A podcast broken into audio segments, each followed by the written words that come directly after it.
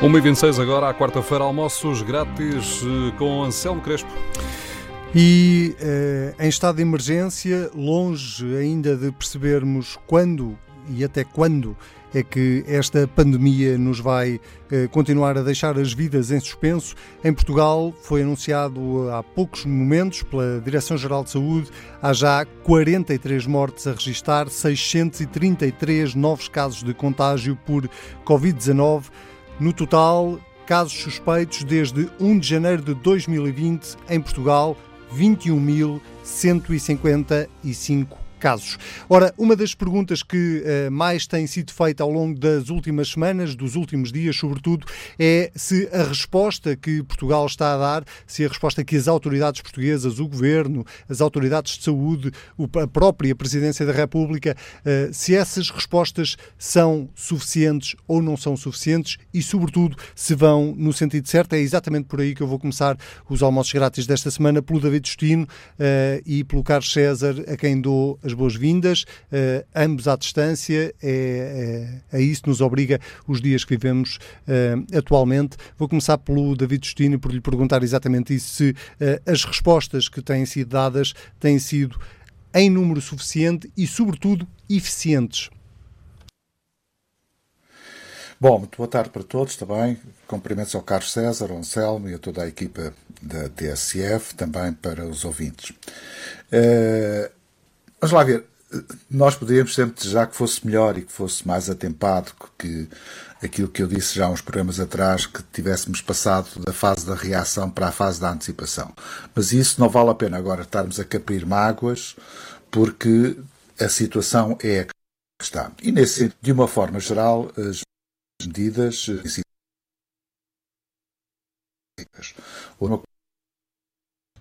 Estamos aqui com alguma dificuldade em ouvir o David Justino. Agora sim? Vou ser entendida. David, sim? acho que já, já o conseguimos ouvir. Ok. Estava com alguns Portanto, cortes. estava eu a dizer que. Ah, pois isso, eu também tenho cortes no áudio também.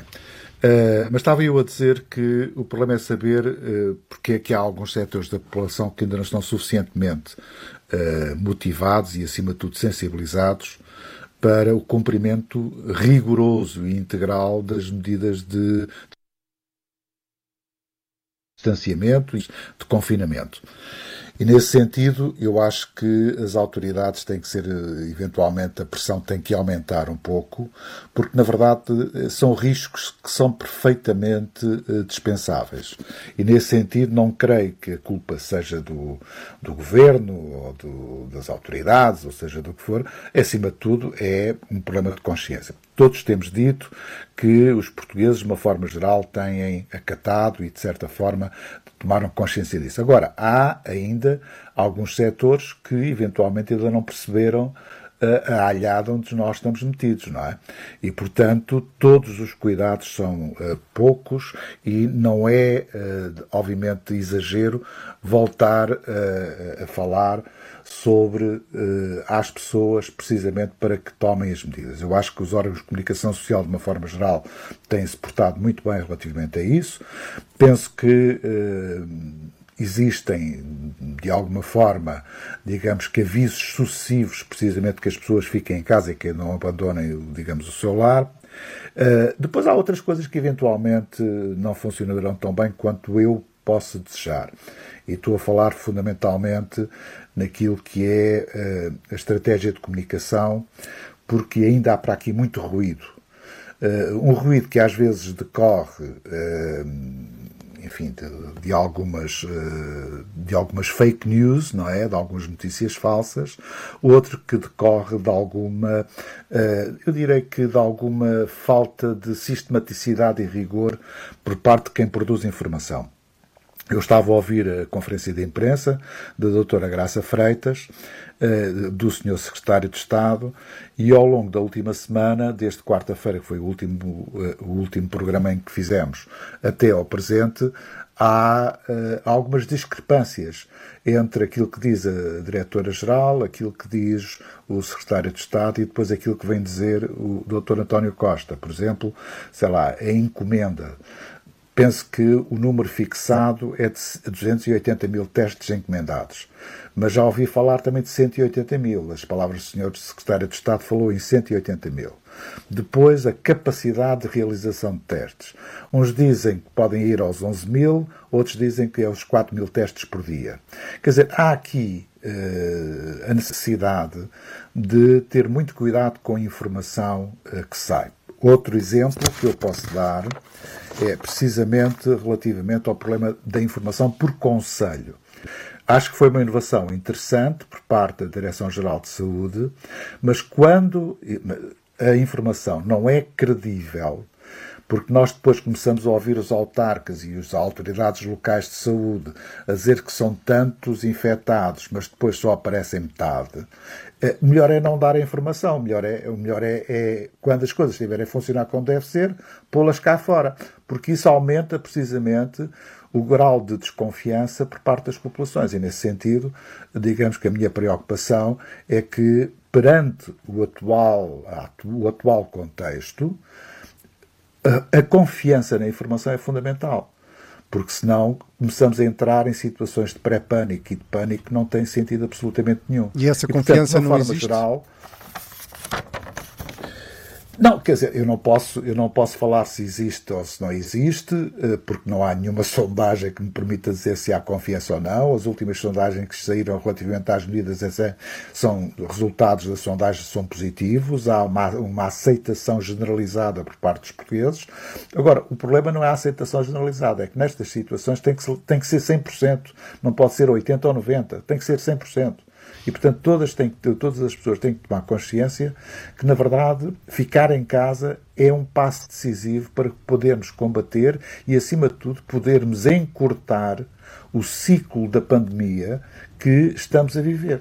Deixe-me ir aqui ao balanço que o Carlos César uh, faz desta praticamente uma semana de estado de emergência decretado em Portugal. Foi precisamente numa, na quarta-feira da semana passada, à meia-noite, que esse estado de emergência foi decretado, mas na verdade eh, depois foi necessário que o governo eh, de alguma forma regulamentasse ou especificasse o que é que esse estado de emergência ia significar nestes primeiros dias. Eh, Carlos César, que balanço é que faz até agora?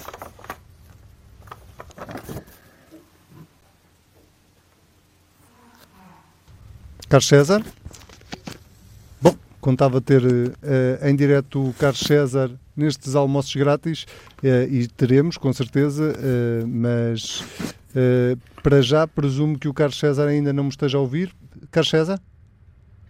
Bom, uh, caiu a, ligação do Carlos César, enquanto tentamos retomar essa ligação, neste caso volto a si, David Justino, uh, para uh, um, uma outra abordagem daquilo que tem sido a resposta do Governo e que tem a ver com a frente económica ou com as medidas que... Sim. Não, aparentemente já temos Sim. o Carlos César e se calhar conseguimos conciliar melhor a conversa desta maneira. Carlos César perguntava-lhe que balanço é que fazia desta primeira semana de estado de emergência, ainda que não seja exatamente uma semana muito rigorosa, mas que balanço balanço é que faz até agora?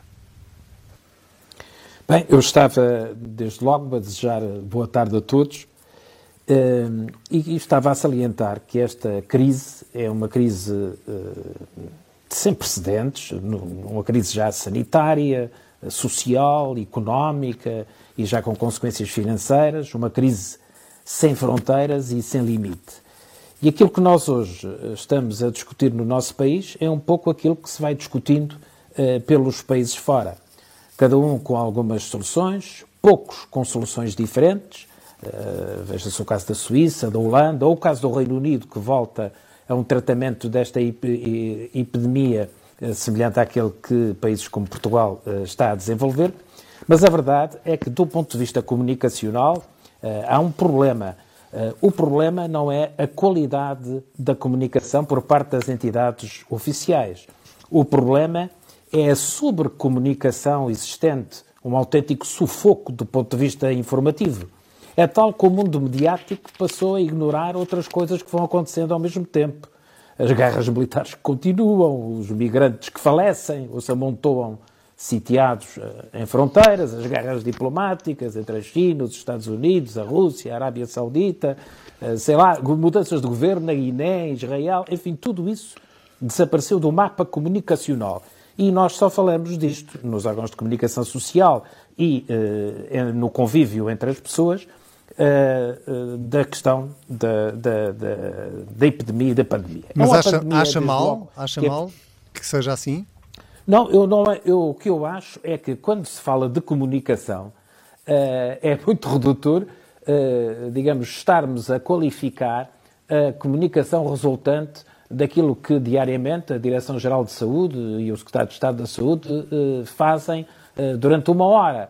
Eh, é que existe um manancial de informação de tal envergadura que as mensagens chocam-se, entrechocam-se e, portanto, é difícil ter um denominador comum. Mas eu creio que, do ponto de vista comunicacional, com um problema que pode haver entre 280 mil e 180 mil. Eu creio que isso não é, é nada relevante para o essencial do ponto de vista do combate eh, epidemiológico e também da atenção que os cidadãos devem ter para se precaverem e precaverem também a saúde dos outros.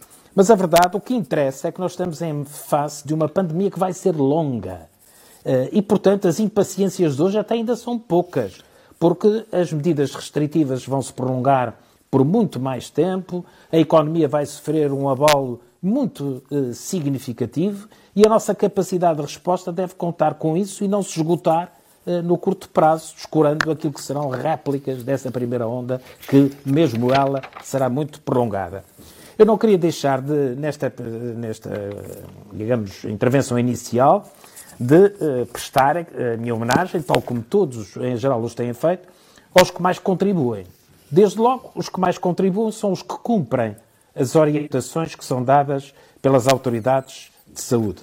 E a seguir, os que, uh, com sacrifício próprio, nos prestam cuidados e os serviços que necessitamos. Aquilo que se chamam os key workers. Eh, são muito relevantes estas áreas profissionais, eh, na economia, no sistema de saúde, nos serviços, cujo funcionamento nós temos eh, que assegurar, porque o país não pode parar, quer por, por razões de assistência sanitária, quer porque não podemos perder os elos de atividade, as acessibilidades, as empresas, as redes de serviços, que são essenciais hoje e que vão ser depois essenciais no futuro. Eu acho que é uma grande confiança nas autoridades.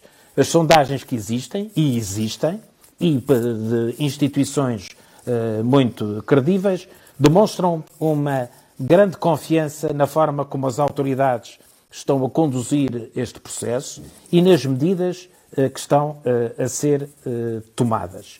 É muito importante a forma como, desde o Primeiro-Ministro, desde o primeiro minuto, o Primeiro-Ministro assumiu na primeira linha uma liderança que tem sido reconhecida como uma liderança esclarecida, eh, tranquilizadora e com grande discernimento.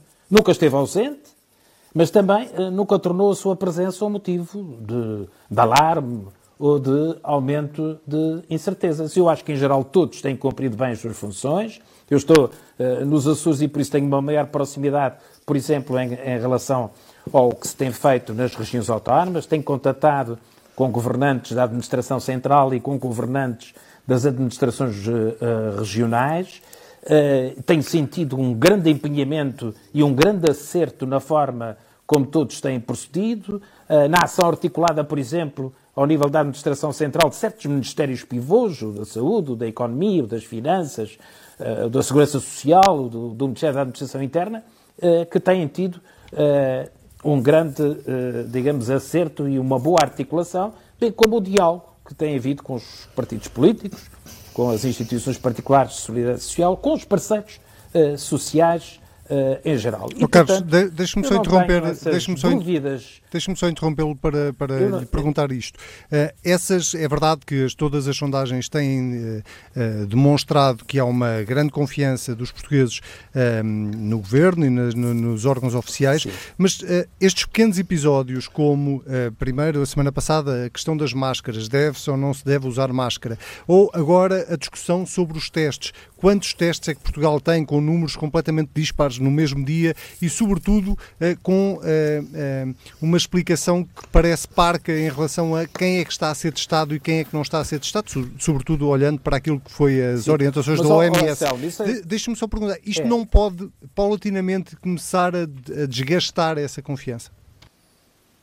Não, nós teremos, evidentemente, cada vez será mais difícil, uh, digamos, esta comunicação, cada vez será mais exigente a forma como a recebemos e cada vez, porque no nosso caso nós vivemos num país livre, uh, podem ser detectáveis a qualquer momento e em qualquer lugar falhas.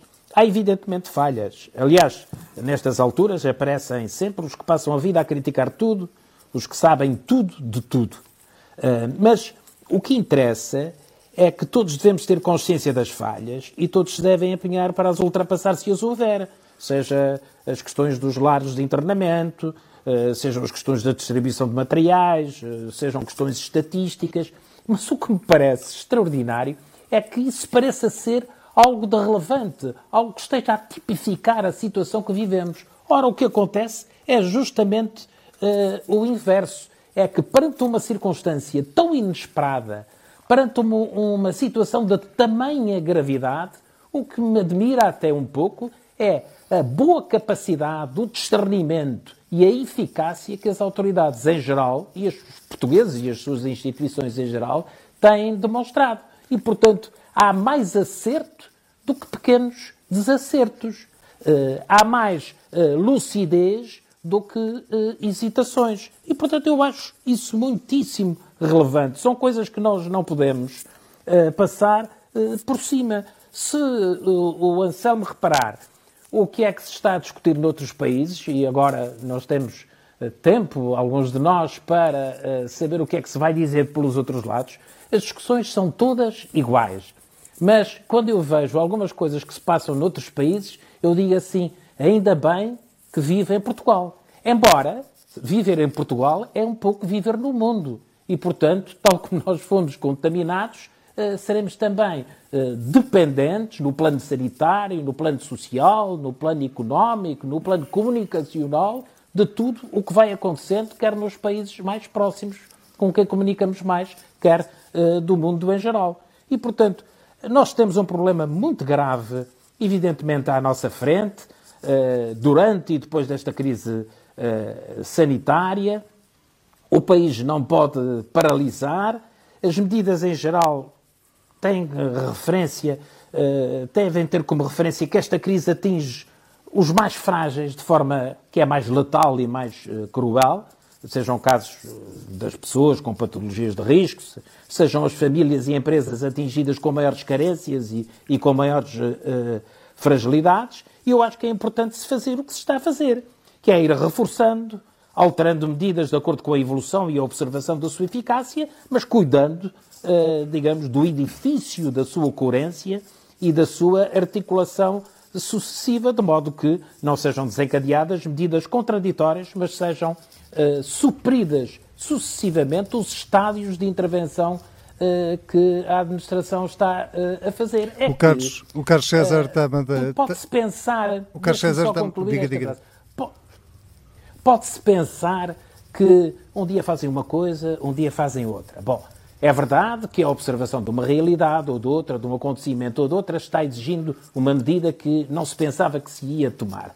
Mas este procedimento está a ser um procedimento que tem também, por analogia, uh, uh, digamos, a sua definição. isso tem sido visto noutros países e sucessivamente vão-se tomando medidas cuja coerência entre si está pré-definida. Era exatamente por aí que eu queria voltar aqui ao David Justino, pela, pela frente económica ou pela resposta à frente económica, para, para lhe perguntar se a forma como têm sido apresentadas as medidas para responder a uma crise que é já é assumida por toda a gente, se não, não parecem pensos rápidos de alguma forma perante uma hemorragia enorme, porque nós temos todos os dias, nós jornalistas, e imagino que quem anda na vida política também, relatos de uh, empresários absolutamente desesperados porque não têm dinheiro para pagar salários hoje, e, no entanto, as respostas que o Estado está a dar são para daqui a um mês, daqui a dois meses, daqui a três meses. como é que o David está a olhar para isto tudo? Não, eh, obviamente que vejo com preocupação, mas uh, permita-me só um comentário relativamente às palavras do Carlos César. Uh, eu sei que o copo está a meio uh, e eu tento, na minha função, dizer que ele está meio cheio.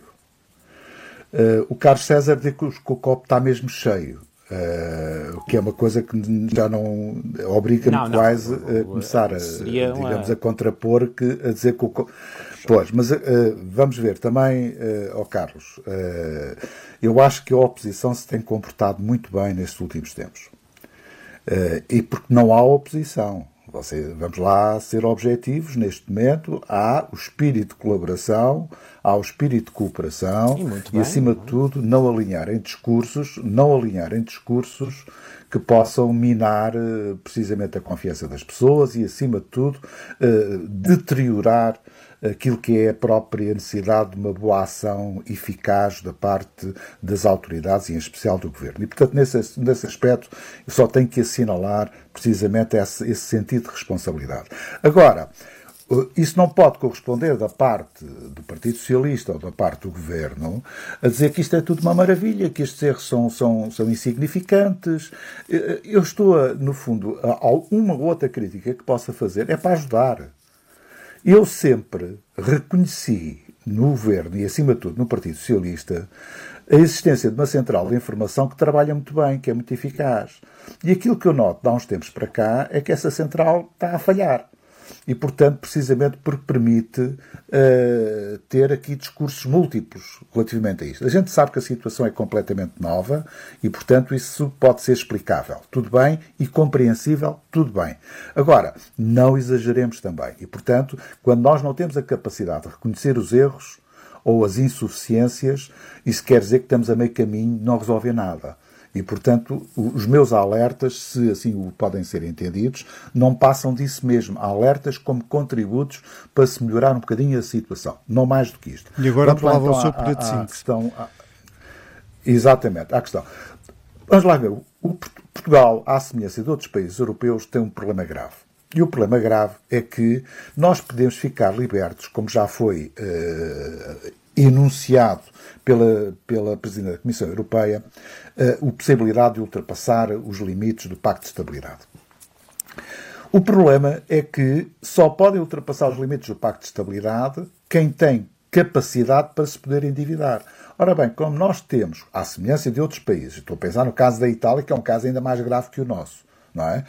Uh, uma limitada capacidade de endividamento, com possibilidade de voltarmos a ter uma crise das dívidas soberanas, isso remete depois para medidas da parte à escala europeia que andam a ser preparadas, já reparei, até através das declarações do, do ministro Mário Centeno, que é presidente do Conselho Europeu, que estão a ser preparadas, mas que eu acho que vamos precisar disso como pão para a boca.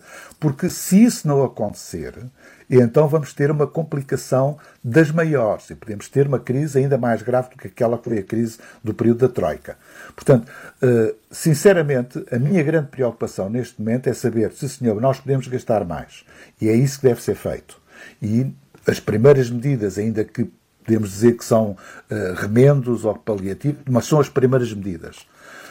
Aquilo que eu noto é que essas medidas uh, vão no sentido de uh, restabelecer junto dos empresários alguma confiança. Agora, é necessário que o anúncio das medidas tenha concretizações e, acima de tudo, uh, realidades concretas.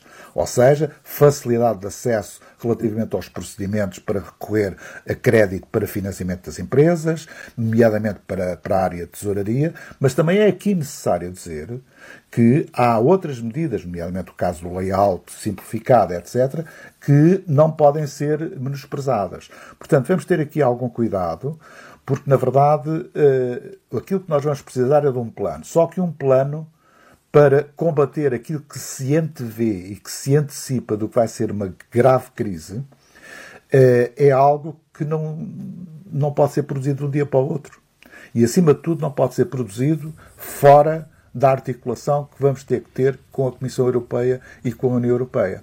E, portanto, uma parte significativa do problema, em especial para os países que têm maior exposição aos mercados financeiros, é precisamente podermos recorrer a, a mecanismos inovadores de financiamento, sem que isso obrigue a um aumento significativo da dívida, independentemente do déficit ou não. Portanto, eu chamava a atenção precisamente para isso. Sei que se está a trabalhar, as informações que disponho é que elas estão a ser trabalhadas. Uh, da parte do PSD, estamos a trabalhar também no mesmo sentido, para encontrar medidas que possam, de certa forma, ser um contributo para uh, o próprio governo uh, encontrar outras vias e, sinceramente, eu julgo que, nesse caso, todos estamos conscientes de que estamos perante uma crise que é uma crise grave, mas é necessário uh, atalhar essa mesma crise com um plano devidamente sustentado e, tanto quanto possível, consensualizado. Uh, relativamente àquilo que as empresas precisam, que tipo de empresas é que precisam, quais aquelas estão a enfrentar maiores dificuldades e aquelas, acima de tudo, que são uh, decisivas no que diz respeito ao problema dos abastecimentos, no que diz respeito ao problema da alimentação, aquilo que são bens essenciais fundamentais e aquelas que, no fundo, também sustentam, em grande parte, a exportação uh, portuguesa. Carlos César, não esquecer. Tenho, oh, David, peço desculpa, tenho, tenho, que interromper porque já sim, temos sim, pouco força, tempo e tenho força, que ir ao Carlos César ainda. Carlos César, uh, muito bem. Há, há, há empresários que, que, que, temem que quando as ajudas chegarem às empresas já não estejam lá as empresas. Bem, eu gostava primeiro de fazer uma observação. Eu não estou a ver o copo cheio, o meio cheio ou meio vazio. O que eu vejo é um mundo cheio de problemas para o, o que eh, se devem mobilizar todas as opiniões e todos os contributos para que sejamos capazes de resolver estes problemas. Ora, uh, o que me parece é o seguinte, tal como disse aqui há, há 15 dias, uh, vai ser certamente necessário fazer um ou mais orçamentos retificativos no, em Portugal, eh, porque o Estado não tem fundos para fazer o que tem de fazer e o que será indispensável ainda uh, fazer. Se nós pensarmos que, por exemplo, o turismo eh, representa à volta de 10%, creio eu, do, do nosso produto interno bruto, o comércio 20% e por aí adiante, uh, nós percebemos logo o enorme, uh, a enorme recessão, a enorme paralisação e as suas consequências na riqueza nacional e na nossa capacidade. Vamos ter um desequilíbrio inevitável das contas públicas, que virá de dois lados. Por um lado, a receita fiscal a cair a pique e, por outro lado, a paragem, digamos, a necessidade de mobilizar recursos enormes nas despesas da saúde e da segurança social, que é a área que vai sustentar o maior cheque de apoio à economia, às empresas e às famílias. Ora, essas medidas estão calendarizadas na sua execução. Penso que em algum caso ou outro deverá haver certamente um esforço de desburocratização no seu acesso, mas uh, algumas delas vão entrar já na primeira semana de abril. A primeira semana de abril é daqui a pouco tempo. para montar tudo isso e para mobilizar os recursos necessários, evidentemente que aquilo que nós estamos a fazer, embora numa quantidade ou numa dimensão ajustável às capacidades do Estado e ao país, é um pouco aquilo também que se vai fazendo uh, por este mundo fora. Agora, o que eu creio que é muito importante nós registarmos é que todas as nossas medidas, ou a maior parte delas, dependem também de medidas uh, no plano uh, europeu. Uh, não tenhamos dúvidas. O problema que temos não é só é enorme, como prolongado e com graves consequências humanas, mas também para a economia. Por exemplo, em meados de fevereiro, a Comissão Europeia tinha antecipado projeções e já estávamos com, com o coronavírus de crescimento 1,4, 1,2. Agora já há uma recessão mais profunda e superior à de 2009, que foi o pior ano da crise financeira, em que a economia contraiu mais de, de, de 4% uh, na União Europeia. Parece-lhe, é deixe-me perguntar-lhe isto, parece-lhe que vai ser preciso uma espécie de novo plano Marshall para a Europa depois disto? Sim, eu penso que, que, que, que assim será. Uh, repara que, pese embora as decisões já tomadas pelas instituições europeias, ficam à vista muitas fragilidades, muitas insuficiências flagrantes uh, no, no, do euro e do governo europeu. Uh, aliás, nós estamos a apelar a essa dimensão supranacional, o que nos leva a pensar, a propósito desta epidemia, que nunca como agora os nacionalistas parecem tão estúpidos. E nunca como agora as organizações supranacionais eficazes seriam tão necessárias. Seriam porque ou já as destruíram ou ainda uh, não as uh, constituíram ou não as construíram para efetivamente o serem. A União Europeia tem agora, uh, a meu ver, uma oportunidade de se reconstituir como um bloco político, económico e social. Ainda durante ou na recuperação desta crise. Mas eu não vejo grandes sinais. Veremos amanhã no Conselho Europeu. São precisas mais medidas agora e mais relevantes e vamos precisar, como tem sido dito e como referiu, um grande plano de recuperação à escala europeia. Uh, digamos, não será um grande, não será um plano Marshall, porque uh, já são velhos e antigos os tempos em que os Estados Unidos da América decidiram apoiar a Europa no que hoje seriam mais de 100 bilhões de dólares, não é? E não vamos ter esse, esse apoio. Mas como alertou o Primeiro-Ministro, era muito importante haver para já, por exemplo, uma emissão conjunta de dívida titulada por eurobondos, não só para apoiar as necessidades de financiamento, mas também porque era um sinal político forte. Por enquanto o Eurogrupo foi pouco ambicioso, eh, mas não fechou as portas a isso. Eh, é verdade que vão surgindo decisões, vão surgindo medidas, eh, uma delas muito mediática, que é da Comissão Europeia pela primeira vez na história, mas que diz a título temporário acionar a cláusula de exclusão do Pacto de Estabilidade que permite a suspensão da obrigação de déficit de 3%, mas a verdade é que, mesmo abrindo as portas ao endividamento, o problema é o que acontecerá aos países, sobretudo aos mais frágeis, quando a sua dívida disparar, uh, digamos, a limites uh, que possam ser incomportáveis. E o que aconteceu a este almoço é que... Tempos, Sim, para terminar, estamos mesmo. Lembramos-nos todos dos tempos em que nos diziam para nos endividarmos. Uh, depois, aliás, toda a gente culpava era o engenheiro Sócrates. Agora já toda a gente, comentando estes tempos antigos, uh, já culpam é a Comissão Europeia, que recomendava investimento público, que recomendava endividamento para ultrapassar a última crise financeira. Bom, a verdade é que as consequências foram terríveis e não se pode repetir isso e temos que aprender alguma coisa uh, com isso. Portanto, muito bem. Temos vamos que fechar, ver Carlos. o que é que a União Europeia faz, mas somos muito dependentes do que acontecer ao nível deste nosso espaço comum. Carlos César, David Justino, muito obrigado. Foi um prazer voltar a falar convosco. Nós temos encontro marcado para daqui uma semana para mais uns almoços grátis. Eh, é verdade que por estes dias a agenda informativa é praticamente monotemática, mas não é menos verdade que esta pandemia que está a alastrar um pouco por todo o mundo tem múltiplos ângulos de abordagem e é também isso que vamos fazendo aqui nos almoços grátis todas as semanas. Nós estamos de volta precisamente na próxima quarta-feira. Almoços grátis com Anselmo Crespo, Carlos César e David Justino. Vamos para a edição das duas.